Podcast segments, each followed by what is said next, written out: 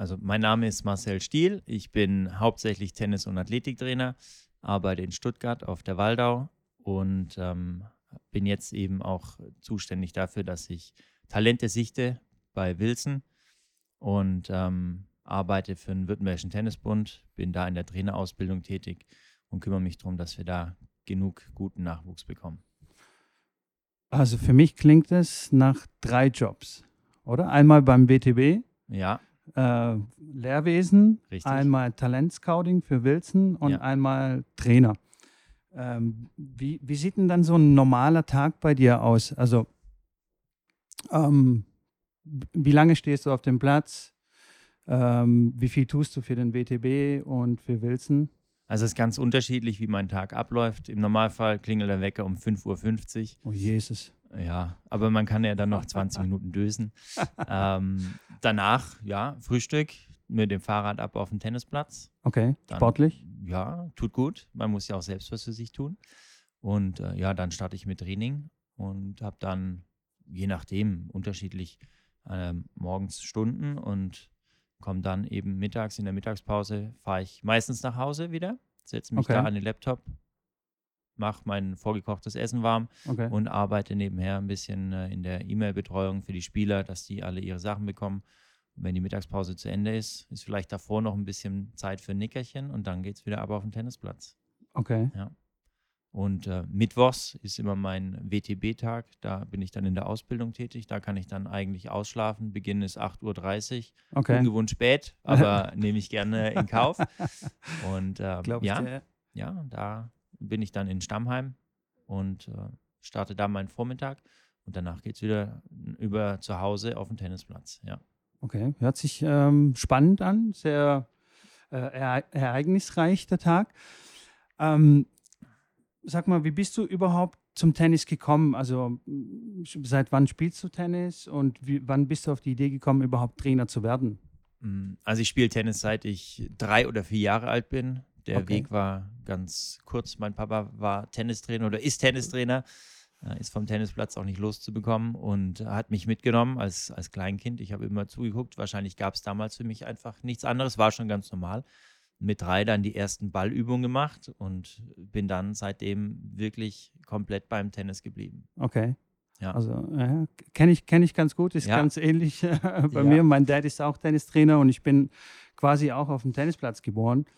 Und ich hatte quasi gar keine andere Chance. Aber ich wollte auch jetzt nichts großartig anderes außer Fußball. Durftest du Fußball spielen? Ich habe Oder wurde es dir verboten? Nein, nein, ich durfte Fußball spielen. Echt? Ich dürfte Okay. noch immer, aber ich selbst spiele Fußball ganz ungern. Also Okay. ich war früher im Verein in der Jugend, ähm, aber aus verletzungstechnischen Gründen habe ich Fußball völlig ad acta gelegt. Auch bei mir im Training, wir spielen nie Fußball. Okay. Und wenn es mal so wäre, dann heißt es nicht Fußball, sondern irgendwie anders, einfach um das zu umgehen. Ich will mich selbst nicht verletzen und äh, da ich immer sage, wie Fußball, wie gefährlich Fußball ist, Ja. ähm, will ich mich nicht dabei verletzen und dann heißt, der hat doch immer gesagt, Fußball ist gefährlich.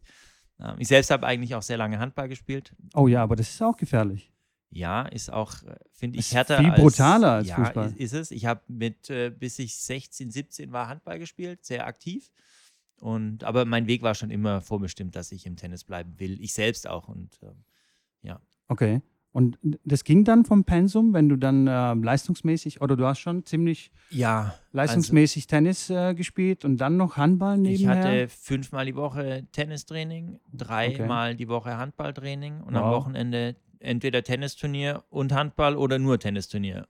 Ähm, Okay. Ja, und so war es. Aber ich kannte es nicht anders. Und Okay. wenn man es nicht anders kennt, ist das Ja, ja. ganz normal. Und ja. auch mit, im Trainingspensum war das gut unterzubringen. Ich habe dann eben abends gelernt und Hausaufgaben gemacht, im Normalfall oder auch am nächsten Morgen, aber so ist es. und äh, ich hatte meinen, meinen großen Spaß dabei. Ja. Okay. Ja. ja, damals ging das auch noch, weil ähm, jetzt mit, ähm, mit der Gesamtschule, äh, Ganztagsschule, nicht Gesamtschule, Ganztagsschule, ist es immer schwieriger, dass die Kids dann fünf Tage die Woche ähm, auf dem Tennisplatz stehen und dann nochmal zusätzlich eine andere Sportart machen. Oder? Wie, Ja, wie, wie siehst wobei- du das? Hast du da Probleme mit Trainingsplan erstellen? Ja, das ist immer eine Herausforderung. Aber Schon, ne? ich akzeptiere dann die Zeiten von den Leistungsspielern. Die haben dann auch gewisses Vorrecht, wenn sie dann später trainieren können oder auch man, manchmal vormittags. Wir haben ja auch Kinder, die kommen vor der Schule ins Training. Die erste Stunde beginnt, glaube ich, hier im Club um 6.30 Uhr. Danach geht es dann ab in die Schule. Mit Jugendlichen? Mit Jugendlichen. Oh, ja. wow, okay. Und ähm, ja, es ist eine Herausforderung, aber wenn man den Leistungssport unterstützt, was wir als Verein tun, ich auch als Trainer, ja. dann ist das eine Sache, wo man Rücksicht nehmen sollte und muss und muss sich der Herausforderung einfach stellen. Ja, ja, ja, auf jeden Fall. Klar, also das habe ich auch, dass äh, Leute bei mir schon um 6 Uhr oder um 6.30 Uhr spielen, aber keine Jugendlichen. Also mhm. Also die kriege ich jetzt mhm. nicht ja. auf dem Tennisplatz gezerrt. Ja. Ja. Wobei ich auch sagen muss, ich trainiere auch gar nicht mit äh, leistungsorientierten Jugendlichen oder nicht so mhm. Hm, auf Leistung. Aber ja, du hast recht. Ähm, wenn ich mich so an Nick Politieri Academy äh, erinnere, da war die, ähm, die erste Trainingseinheit, war, glaube ich, um 5.30 Uhr oder um 6 Uhr, noch ja. vor der Schule. Wenn man auch da die Augen aufbekommt, ja. Wenn man da die Augen aufbekommt, genau. Ja aber wenn es nicht anders geht. Ja, aber ich stelle auch fest, dass die Kinder, die eigentlich leistungsorientiert Tennis spielen, auch in der Schule sehr gute Noten schreiben können. Also sie sind sehr strukturiert in ihrem Leben, ja. Ähm, sind selbst für sich verantwortlich zum Großteil. Okay. Mit denen kann ich dann selbst die Trainingszeiten ausmachen. Da ist dann nicht die Mutter hinterher oder der Vater, sondern die sind, finde ich, relativ häufig schon sehr weit, was sowas betrifft. Sie, sie beschäftigen sich mit ihrem Sport und wissen, was sie da tun müssen und äh, tun auch alles dafür, damit sie dann Leistung in der Schule und im äh, Tennis bringen können. Okay. Das bringt mich dann gleich auf eine interessante Frage. Und zwar, glaubst du, dass Leistungssport oder speziell jetzt ja auch Tennis mh, hm, die Kinder auf, auf das spätere, spätere Leben vorbereitet oder dass es einen ein bisschen diszipliniert in Hinsicht auf Karriere, Schule, was auch immer, Privatleben, ja. dass man da einfach organisierter und disziplinierter an die Sachen rangeht. Ja, also das ist auch das, was ich den meisten Eltern sage, dass äh, sie keine Angst haben müssen, dass dann die schulischen Noten völlig einbrechen, wenn, wenn Kinder sich mit viel Tennis beschäftigen. Ähm, Tennis bereitet definitiv aufs Leben vor. Wir haben äh, jetzt, wenn wir den Vergleich von vorhin zum Handball ziehen, im Handball, wenn es mir nicht gut läuft, dann wechselt mich mein Trainer aus oder ich sage, Trainer, ich will raus und äh, gehe aus der Verantwortung raus. Und im Tennis stehe ich ganz allein auf dem Spielfeld, muss mich mit der Situation mit meinem Gegner auseinandersetzen, eins zu eins wenn ich performe, ist alles gut, dann bin ich selber mein Held, aber wenn ich verliere, kann mich keiner ersetzen, sondern ich muss dann eben dafür sorgen, dass ich selbst äh, aus der Affäre mich gut rausziehe und äh, das ist im späteren Leben genauso. Und mhm. dann äh, auch die Eltern können mir auf dem Platz nicht helfen, mein Trainer nicht. Da hilft alles nichts. Nur ich selbst. Ja. Nicht, ja. wie gut mein Material ist oder so, sondern ich selbst bin dafür verantwortlich. Und dann ne, äh, ist das ganz klar ein Blick, wenn man den dann wirft aufs Leben, dass es einen darauf vorbereitet. Definitiv bin ich voll bei dir. Sehe ich genauso und das finde ich auch, ähm, genau das ist das Reizvolle für mich auch äh, an Tennissport, dass du halt wirklich alleine auf dem Platz stehst und du, nur du verantwortlich bist für das, was passiert, also für die Ergebnisse, die, die da entstehen. Beim Fußball oder Handball kannst du dich immer irgendwo ein bisschen verstecken oder sagen, oh, ich möchte ausgewechselt werden. Ja. Und beim Tennis funktioniert das einfach nicht. Wo ich dann immer so ein bisschen schmunzeln muss, ist, wenn die Eltern die Tasche tragen oder sagen, oh, ja. jetzt kannst du deinen Pulli ausziehen oder Kind, zieh dir eine Jacke an, nachher regnet es. Ja. Ähm, wo ich dann denke, wenn ihr jetzt 13-jährige Mädels habt, dann, äh, oder auch Jungs, völlig egal, äh, lasst sie Tennis spielen und äh, die lernen selbst dann irgendwann, ob es ihnen warm oder kalt ist. Sonst äh, führt ja, es ja, ja, mit 18 noch dazu. Ja, ja, ich, ich glaube, das ist ähm, für, für die Eltern ganz schwierig. Ich bin ja selbst Vater. Ich bin dann wirklich mal gespannt, wenn es dann mal so weit ist, wenn meiner dann auf dem Tennisplatz steht oder irgendeine andere Sportart macht. Ja. Wie sehr ich mich dann so zurückhalten kann, um nicht zu sagen, komm, mach das, mach jenes. Bin ich gespannt. Das ich auch. Ist, ich, ich Herausforderung. Ich sitze so oft auf der Bank und sehe betreutes Kind und sehe draußen die Eltern beim Verbandsspiel, wie sie mitfiebern und ja und äh, sich auch manchmal leider zum Spiel äußern, was mhm. gar nicht in der Situation passt. Aber mhm. ähm, ich sitze also angespannt, entspannt auf der Bank, weil ich ja natürlich das Beste für den Spieler will. Bin da schon unter Spannung, aber es ist nicht mein, mein Kind in dem Fall. Und wenn ja. ich mich jetzt aber selber in die Vaterrolle reinversetze, dann würde ich jetzt vermuten, ich bin später genauso entspannt auf der Bank, wenn mein Kind Tennis spielt. Aber ob es dann doch so ist, wer weiß. Ja. Das musst du dann herausfinden. Ja. ähm, genau, du kommst ja jetzt gerade zurück äh, von den deutschen Meisterschaften und ähm, hast da bestimmt ein paar Spieler betreut. Ähm, ist es denn tatsächlich noch so, dass die Eltern ähm, von außen immer noch wie soll ich sagen, ja, schon sehr großen Druck ausüben auf ihre, auf ihre Kinder. Also wie, wie erlebst du diese, ja, diese übermotivierten Eltern? Mm, Gibt es also, sie noch? Schon, bestimmt. Definitiv. Also ich war überrascht, dass viele Eltern gar nicht dabei sein durften in äh, Ludwigshafen. Wenn Echt? der Verband es organisiert hat, waren die Eltern meistens nicht dabei, sondern die Verbandstrainer, was ich positiv finde. Wow, einfach ja, um den Kindern gut, das ja. zu ermöglichen. Und äh, natürlich sieht man auch Eltern, die dann mitfiebern, ganz klar. Ich fand es aber sehr entspannt, die ganze Situation. Okay.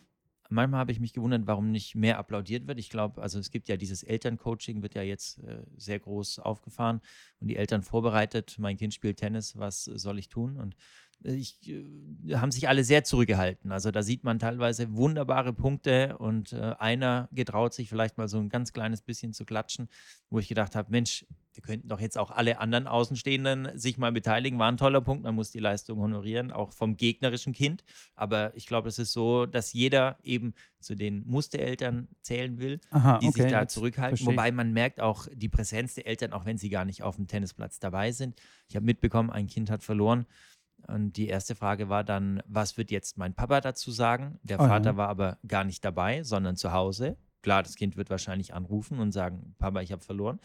Ähm, schwierige Situation, aber man muss das Kind unterstützen und keiner verliert freiwillig. Und es gibt Tage, weiß ja jeder Tennisspieler selbst, wo es läuft und wo es nicht läuft. Und die Eltern haben sich da, ja, sollen das Kind unterstützen, so gut es geht und sagen, macht nichts, nicht schlimm. Aber auch die Präsenz ist eben da von den Eltern, selbst wenn sie gar nicht da sind. Ja, Ja. das ist schon, äh, schon glaube ich, ein ziemlich großes Problem. Ähm, wie war es denn bei dir früher in, in der Jugend, wenn du, dein, Tra äh, dein Vater ist ja selbst Trainer. Ich Ja. glaube, da ist nochmal eine ganz andere Situation. Mein Dad war auch Trainer oder ist immer noch Trainer. Ähm, hattest du Druck oder war es bei euch entspannt? Also meinen Eltern gegenüber hatte ich keinen Druck. Mein Vater äh, hat mir nie Druck gemacht. Okay. Er ist auch nicht der Typ, er ist so ein lockerer Typ. Entspannter also wir Typ. waren, ja, wir waren sehr froh, wenn wir zusammen gut gespielt haben, weil Okay. wir, wir waren ein Team. Und ähm, da hatte ich keinen Druck. Wenn ich verloren hatte, meine Mutter war dabei, dann war es dann öfter so, dass ich dann immer den Kommentar bekommen habe, heute hast du dich aber auch schlecht bewegt. Ähm, wenn ich gewonnen habe, hatte ich mich gut bewegt. Darauf wurde das dann reduziert, wo sie sicherlich auch teilweise recht hatte, ja. Bestimmt, bestimmt. Man sieht es ja. auch heute von außen noch, aber ähm, Druck selbst habe ich mir auch nicht, nicht wirklich groß gemacht. Ich wollte mein Bestes geben Ja, und äh, habe es auch meistens getan. Mir tut es in manchen Matches leid, sehr zurückblickend, dass ich nicht alles gegeben habe. Deswegen Okay. der Aufruf an alle Kids. Gebt wirklich Vollgas, wenn ihr auf dem Blatt steht. Später erinnert ihr euch an manche Matches, die ihr abgeschenkt habt. Und äh, das tut einem dann weh, wenn man jetzt denkt, hätte ich eigentlich gewinnen sollen. Ja. ja, ja, ja, schon. Ja, ich kann mich so an, an teilweise an so Monologe von meinem Dad äh, erinnern, ähm, wenn wir zurückgefahren sind von einem Turnier und dann im Auto irgendwie eineinhalb Stunden unterwegs waren und mein Vater, also bei einer Niederlage immer dann bla bla bla und das hättest du und jenes und so weiter und so fort. Aber er hat mir jetzt auch nie richtig Druck gemacht. Aber ähm, auch das, glaube ich, war früher eher, naja, das war halt eben so früher. Ja. Also man hat so gecoacht früher, immer Ja. so, wie Ja. soll ich sagen, autoritär. Ja. Das hat sich heute Gott sei Dank ein bisschen entspannt, würde ich Eher sagen. Miteinander, ja. Schon, ne? Ja. Genau. Ähm, du suchst ja auch Talente und zwar für Wilson. Wie, wie läuft denn das so ab? Wenn ich jetzt ein Talent wäre, irgendwo ein Turnier spielen würde, wie, wie läuft es ab? Also du kommst dann auf ein Turnier und entdeckst mich dann zufällig und denkst, hey, der spielt ganz gut. Und was passiert dann danach? Also, Also so war meine Aufgabe jetzt vor allem in, in Ludwigshafen bei den deutschen Okay. Meisterschaften. Klar, da sieht man die ganze Elite. Meine Aufgabe war natürlich auch, die eigenen Kinder zu sichten, zu schauen, wie spielen sie, wo stehen sie, wie Also entwickeln sie sich. diejenigen, die schon quasi Die schon bei uns unter Team- Vertrag sind. Okay, Genau, ja. Und äh, das war jetzt, da ich den Job seit 1.1. mache, mal meine Hauptaufgabe. okay. Aber natürlich, wenn man ein, eigene Spiele beobachtet, sieht man natürlich auch die anderen. Und da guckt man dann auch, was, was können die machen. Ist natürlich eine schwierige Suche. Man sieht ein Spiel. Es sind in Ludwigshafen, glaube ich, auf 22 Plätzen wird gleichzeitig gespielt. okay. Ähm, wenn man dann mal fünf Minuten an einem Blatt steht und sieht fünf tolle Punkte, dann denkt man, wow, was für ein Spieler. Äh, geht aber auch genau andersrum, äh, kommt man zur falschen Zeit vorbei, sieht eigentlich einen ganz tollen Spieler, der vier leichte Fehler macht, wo man denkt, oh, ja. ähm, der jetzt eher nicht so, aber könnte ja dann trotzdem ein guter Spieler sein oder sich entwickeln. Man erstellt ja die Prognose und aber da macht man sich dann auch ein paar Notizen und schaut dann, welchen Schläger spielen sie, passen die ins Team, in welche Altersklasse sind sie, das sind ja auch wichtige Faktoren, dass man äh, breit aufgestellt ist. Ja. Okay. Und wenn ich dich jetzt auf dem Turnier entdecken würde als Talent, ja. dann äh, würde ich natürlich schauen, deine Ranglistenposition erstmal. Wo ja. kommst du her? Okay. Wie entwickelt sich der Weg? Weil das ja dann doch im, auch immer ein Indikator ist. Auch ob du schon international gespielt hast oder wie es da eben aussieht. Und äh, dann vielleicht auch mal Kontakt zu deinem Verband aufnehmen oder zu deinem Trainer, schauen, wie da die Lage ist, wie er dich sieht, ob Potenzial da ist, weil er ja mehr mit dir arbeitet als ich. Ähm, und äh, dann unterhält man sich, wie da der Weg dann weitergehen kann. Okay, und da gibt es dann verschiedene Modelle oder gibt es da einen starren Weg, den man dann geht oder ist man da völlig flexibel? Also, dass du sagst, okay. Man muss schon irgendwie schauen, dass man äh, ein System reinbringt, dass man äh, die aktuelle Ranglistenposition natürlich in Betracht zieht. Das ja. ist das einzige harte Kriterium, das wir okay. haben. Ähm, natürlich muss man dann manchmal auch ein bisschen schauen, war der Spieler davor verletzt? Hat er deswegen eine schlechte Ranglistenposition? Ähm, oder hat er einfach, was auch vorkommt, viele Turniere im Ausland gespielt mhm. und ist da in der TE-Rangliste weit vorne, aber dafür in der deutschen Rangliste nicht so. Also sind ganz, ganz viele Faktoren, von denen es abhängt und äh, je nachdem wird dann eben auch der Vertrag ausgestaltet. Und sollte natürlich so sein, dass die beste, besten Spieler auch die besten Konditionen da bekommen, ja. Okay. Wie, wie, wie geht es dann weiter für so einen Spieler? Also dann wird er unterstützt von Wilson und so weiter mit Materialien und ja. allen möglichen Sachen. Und dann, wie schaffe ich jetzt den Sprung? Also sagen wir mal, ich bin jetzt irgendwie 17, 18 und dann mh, hm, bin ich auf die ITF-Tour. Wie, wie schafft man tatsächlich den Sprung dann von einem nationalen Spieler auf die internationale Ebene? Ja. Also muss ja früh anfangen. Ich meine, ja. die TE-Turniere gehen schon äh, deutlich früher los. Da sollte man schon auch erste Erfahrungen sammeln, wenn man mhm. mal später Profi werden will, ein großer Spieler werden will. Und ähm, dann setzt sich der Weg natürlich fort, dass man immer sich weiter abkapselt von den eigenen mhm. Turnieren, die nur deutschlandweit ausgetragen mhm. werden, muss man früh den Weg gehen, dass man sich da auskennt und entwickelt und auch schaut, selbst was macht die Konkurrenz eigentlich, weil auch in anderen Ländern gibt es Kinder, die sehr, sehr gut Tennis spielen, teilweise eben auch besser als mhm. bei uns hier in Deutschland. Und da muss man sich dann messen. Und äh, da gibt es dann auch wieder von den Vertragsmodellen unterschiedliche. Im Normalfall mit 18 läuft das Ganze dann aus. Da entscheiden ja viele dann auch, mache ich weiter als Tennisspieler oder mit 17 oder mache ich meine Schule, mein Studium, gehe einem geregelten Leben nach oder werde ich dann Tennisprofi. Und wenn ich dann unter den Besten bin, dann gibt es natürlich auch internationale Verträge. Okay, wo man dann unterstützt wird bei den Reisen und Turnierauswahl. Ja, und, und natürlich gibt es davon aber viel, viel weniger Verträge. Das wird dann ja, ja natürlich runtergefahren, ja. Okay. Ja. Da wird dann ausgesiebt quasi. Ja, muss man ja irgendwann. Ja, irgendwann muss man sagen, okay, der Weg hier läuft vielleicht aus. Okay. Ähm, aber wir treffen bestimmt auch, was man nicht tun will, aber Fehlentscheidungen und dann muss man vielleicht auch mal wieder nachverhandeln. Ist mir jetzt in der kurzen Zeit nicht passiert, aber jeder macht Fehler und Talentscouting ist ein ganz, ganz schwieriges Business. Glaube ich dir, ja, glaube ja. ich dir. Hast du dann irgendwann später Lust, es dann ähm, international zu betreiben, dann irgendwie rumzureisen, auf die größeren Turniere auszuweiten? Oder hast der, du jetzt da gar nicht so drüber nachgedacht? Der Anreiz ist sicherlich gegeben. Ähm, man muss reisebereit sein, wenn man es dann so ja. groß machen will. Ähm, muss mit der Familie vereinbaren können. Das ist die größte Total, Herausforderung. Ja aber ist natürlich ein interessantes Berufsfeld, abseits vom, vom Trainerposten. Oder vielleicht kann man auch beides kombinieren, je nachdem. Ähm, aber jetzt als Talentscout so zu arbeiten, europaweit, ist es, glaube ich, noch, muss ich mich noch bewähren und muss noch ein bisschen Zeit vergehen. Gut, du machst es ja auch erst seit kurzem. Also. So ist es, ja. Den einzigen ähm, internationalen aus Deutschland äh, Talentscout, den ich kenne, ist Mats Merkel. Ja. Der arbeitet, glaube ich, für Adidas. Ja.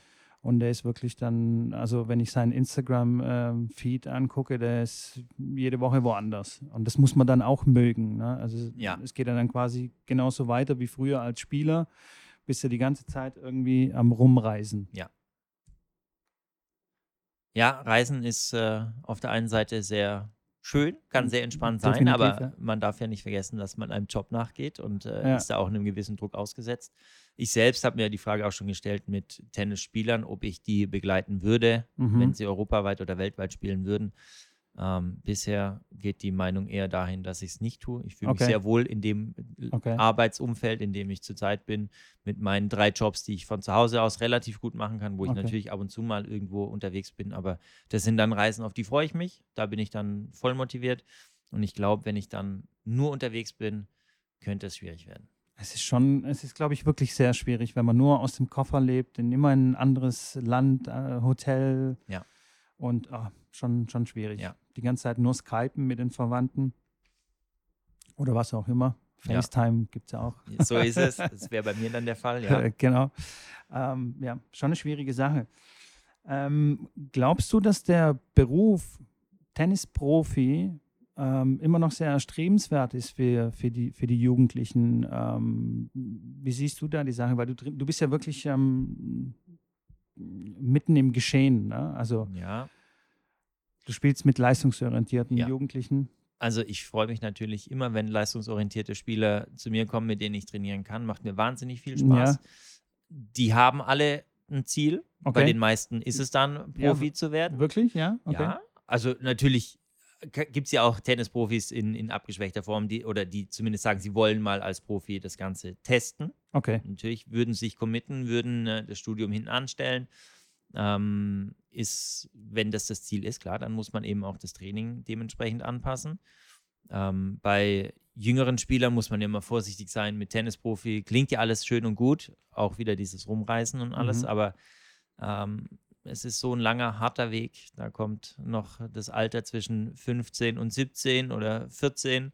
Da fängt es ja schon an mit äh, anderem Leben, das man kennenlernen kann. Ja. Und dann ist äh, die Gefahr des Drop-Off oder Drop-Out sehr groß. Okay. Ähm, aber ich bin bereit, wenn jemand als Profi antreten will, als Ju Junger das Ja. Ganze angehen will, unterstütze ich ihn. Aber man muss eben auch wissen, dass äh, es nicht sehr viele schaffen, so wie es sich jeder vorstellt. Okay, ich spiele jetzt jeden Tag Tennis, schön und gut. Aber man muss gut werden, man muss gesund bleiben vor allem. Gesundheit ist Ja. ganz, ganz wichtig auf dem Weg Ja. auch mental fit bleiben. Man muss gierig sein. Und äh, ja, also es ist erstrebenswert, glaube ich schon, wenn man die Großen anschaut. Aber der Weg bis dahin ist, glaube ich, sehr steinig und schwer. Ja, und eine gewisse Portion Glück braucht man bestimmt auch. Ja, sicher. Also, Ja. weil es gibt ja, es gab auch in der Geschichte so viele Talente, die so gut Tennis gespielt haben, aber trotzdem irgendwie hat das letzte bisschen noch gefehlt. Also wenn ich mir zum Beispiel Zonga angucke, das ist schon Ja. ein Weltklasse-Spieler, aber hat nie irgendwie was, Ja. was gerissen. Er ist Ja. immer das ewige Ta Talent geblieben. Ja. Lebt, Genau glaube ich, aber gut von seinem Job und hat, Das auf jeden hat Fall, ja. Spaß dran, wenn man Ja, ihn so sieht. Ja, aber ähm, Und ja, solche Spieler hat es ja mm, Tausende. ja, und die ganz großen sind vier, wenn man Genau. alle Wenn man- zusammenzählt. Genau. Ja. Die immer noch ähm, das ganze Ding dominieren. Das Ja, äh, ganz klar. fast schon un unfassbar ist Ja. in dem Alter. Ja, ich hatte jetzt äh, eine Warnung gelesen von Toni Nadal online. Ähm, er warnt alle Jugendspieler, dass sie sich was einfallen lassen müssen, sonst spielt Roger noch bis, ich glaube, 47 hat er vorgeschlagen. Und sieht bisher alles danach aus. Ja, es ist ähm, äh, unfassbar. Ich meine, du bist ja Athletiktrainer. Vielleicht kannst du uns erklären, wie das funktioniert. Der Typ ist 37, der wird jetzt, glaube ich, 38, oder? Ja. Und spielt auf Asche so, als, als wäre nichts. Also Ja. total entspannt und spielt so ein großes Turnier. Ja. Ähm, äh, wie funktioniert sowas? Also ich habe ihn kennengelernt letztes Jahr in Basel. Kennengelernt ist vielleicht übertrieben, äh, aber ich habe ihm die Hand äh, gegeben und äh, durfte im Interview von ihm zuhören. okay. Eine Stunde ging es ungefähr. Und ähm, also, wenn man ihn auf dem Platz sieht, diese Lockerheit, die hat er auch im alltäglichen Leben. Es ist wohl in seiner Natur. Ähm, er nimmt die Sache locker, Ja. off-court, on-court, so wie es aussieht, auch, aber er arbeitet sicherlich wahnsinnig hart dafür. Es gibt ja leider nur wenig äh, Trainingsvideos von ja, Roger, wie er arbeitet. Leider, ja. Und die Übungen sind dann eben auch ausgewählt, sodass die Konkurrenz, glaube ich, nicht weiß, wie er genau trainiert. Naja. Aber ähm, er muss sicherlich wahnsinnig viel dafür tun. Und er hat auch in dem Vortrag gesagt, er empfiehlt jedem jugendlichen Spieler 50% Athletik und 50% Tennis zu spielen. Okay. Und äh, ich unterstütze das Ganze natürlich auch. Ich denke, die Athletik ist sehr wichtig. Athletik ist nicht nur Kondition bolzen äh, oder im, im Kraftraum sitzen und Gewichte stemmen, sondern eben auch den Körper vorbereiten auf die Belastung. Mhm. Nicht umsonst ist Federer oder nicht zufällig ist Federer so lange verletzungsfrei geblieben. Mhm. Eine größere Verletzungspause gab es. Ja. Er kommt zurück und gewinnt die Australian Open. Mhm. Also was will man mehr? Da hat er wohl mhm. sehr viel richtig gemacht. Und das ist so die ich glaube, das, was man auch Jugendlichen oder auch Erwachsenen mitgeben soll, dass sie auf ihren Körper aufpassen, dass sie sich auch grundsätzlich aufwärmen vor dem Training, dass sie mit einem Terraband arbeiten, an einem, an einem Gummiband, ähm, dass man sich einfach vorbereitet, den Körper auf die, die Belastung einstellt. Mhm, Ganz klarer mhm. Fall. Und wenn ich das sowas mache, dann kann ich eben auch im Training Vollgas geben, im Tennistraining. Und das überträgt sich dann auch auf mein Turnierspiel. Ja, ja. Ja, das ist schon Wahnsinn. Ja. Der Roger, was er da, ja. was er da erreicht. Auch als Mensch. Auch als Mensch ja. ist er wirklich ein, ein Wahnsinnstyp, einfach ja. ein cooler Typ. Aber was man dazu sagen muss, ist, er war ja nicht immer so. Also er war ja nicht immer so cool im Kopf und auf dem Platz.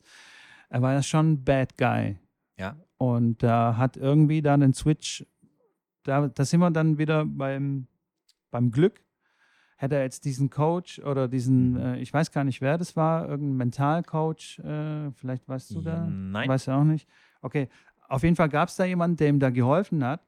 Ansonsten wäre er auch so ein ewiges Talent geblieben ja. und hätte es höchstwahrscheinlich nicht so weit gebracht, ja. äh, wie er Also jetzt vielleicht dazu ein kleiner Einschub, was mir bei den deutschen Meisterschaften aufgefallen ist. Ich habe mich ja mit vielen Trainern auch unterhalten und auch gefragt, was denkst du, wie läuft das nächste Match? Einfach so als Prognose, weil es ja auch sehr interessant ist, wie sieht der Trainer seinen Spieler selbst? Und ganz oft hat man die Antwort bekommen, ah, fit ist er, aber wenn er, wenn er es im Kopf durchzieht, dann ja. gewinnt das. Und wenn man den Spruch dann vier, fünf Mal hört innerhalb von zwei Stunden mit vier Trainern, dann äh, fragt man sich schon, wäre es nicht sinnvoll, wenn jeder, der im Leistungstennis unterwegs ist, sich jemanden zur Seite nimmt, der ihn da mental vorbereitet. Weil ja. Tennis spielen können die Jungs und Mädels alle. Sah ja. wirklich gut aus. Da Definitiv, kommt auch wieder ja. was Gutes nach, auch bei den Mädels, wo wir jetzt, glaube ich, so ein bisschen einen Durchhänger dann haben werden, mhm. was auch andere Leute ja so vorhersagen. Aber was danach kommt, ist gut. Aber der Kopf ist eben doch eine wichtige Sache. Ja, hat das nicht mal Boris gesagt irgendwie? Ja, was, äh, auch Barbara Rittner. Ja, Tennis irgendwie, keine Ahnung, zu wie viel Prozent im Kopf entschieden ja, wird. Ja. Was ja definitiv äh, stimmt. Ja, ja ganz klar. Körper, Tennis und mental. Ja. Das muss alles passen. Ja.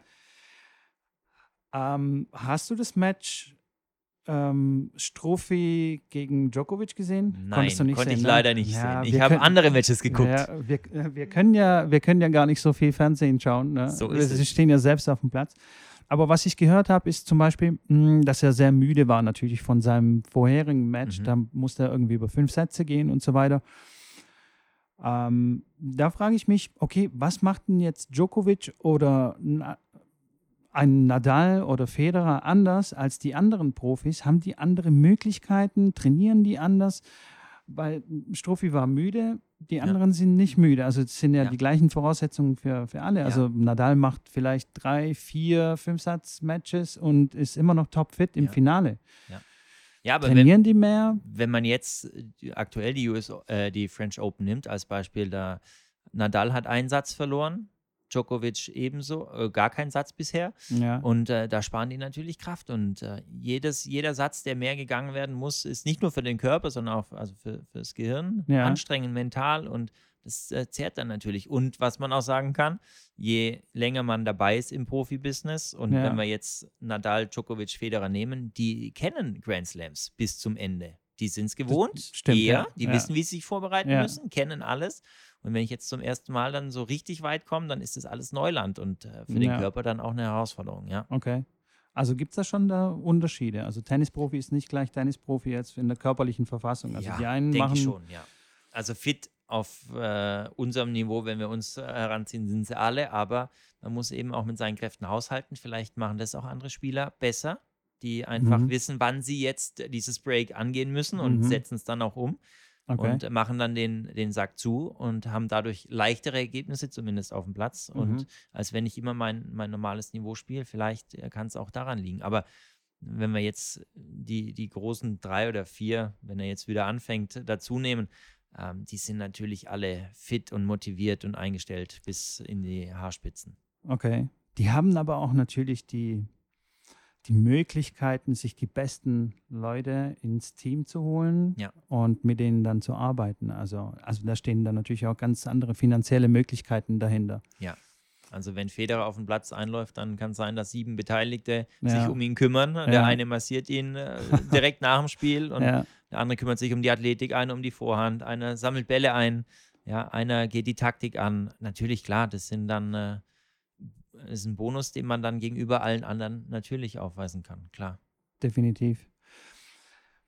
Ähm, spielst du denn manchmal selbst ähm, noch Turniere oder Matches? Findest du dann noch überhaupt noch die Zeit für dich, m, Tennis als, als Hobby noch zu betreiben, als Spaß ähm, zu betreiben? Genau beim Spaß fängt es an.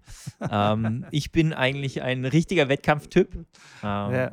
Und ich will nie auf den Platz gehen und nachher sagen müssen, ja, hätte ich trainiert, hätte ich das Spiel auch gewonnen. Ja, ja. Das finde ich immer die schlechteste Ausrede. Und Das ich ist die war nicht typische. Trainerausrede eigentlich. Ah, Ja, aber auch bei Spielern. Auch bei Spielern, Ja, okay. da stellt man das schon auch manchmal fest. Okay. Mir ging es nicht so gut oder hier hat was gezwickt. Also sowas hört man oft und ich äh, denke immer, dass ich, wenn ich auf den Platz gehe, bereite ich mich vor, gehe dieses Duell ein mit meinem Gegner, will mein Bestes geben.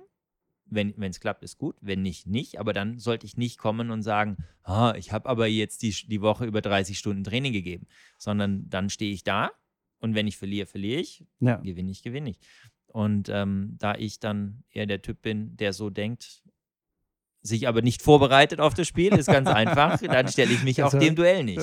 genau. Ja. Okay, also du hast quasi gar keine Zeit jetzt Tennis so für dich zu genießen. Nein. Privat. Also ich habe im letzten Jahr oder vor anderthalb Jahren habe ich mich vorbereitet auf die A-Trainer-Prüfung, war eine Okay. Aufnahmeprüfung. Anderthalb Stunden musste man vorspielen. Ähm, da hatte ich natürlich dann einen gewissen Anreiz, äh, das Ganze zu forcieren. Ich habe äh, dann zu meinem zusätzlichen oder zu meinem hauptsächlichen Training vier bis fünf Stunden äh, die Woche über dann noch selbst trainiert, Oh, wow. Vollgas Okay. gegeben. Auch dann ein Kompliment von einem Freund bekommen, dass ja doch noch was geht, was einen dann auch nochmal pusht. Ähm, hat dann auch alles geklappt und es hat mir schon sehr viel Spaß gemacht, aber seitdem, Seitdem- auch wieder ist es äh, zurückgegangen auf annähernd Okay. null. Ja. Machst du andere Sportarten? Hast du noch Zeit, irgendwie was anderes zu machen, außer Fahrrad zu fahren? ja, das wäre mir jetzt als erstes jetzt, oder? eingefallen. Ja. Ich gehe noch gerne ins Fitness, wenn Okay. ich die Zeit dafür finde, Okay. aber im Sommer auch schwierig mit Turnierbetreuung, Verbandsspiele und all dem. Aber da versuche ich schon noch was zu tun. Also ja. eher so eine Wintersache dann.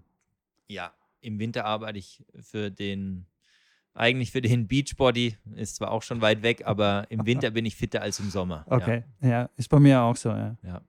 Marcel, dann bedanke ich mich für deine Zeit. Es war sehr aufschlussreich, sehr interessant. Ähm, und gerne wieder. Ja, ich wäre dabei. Vielen Dank ebenso.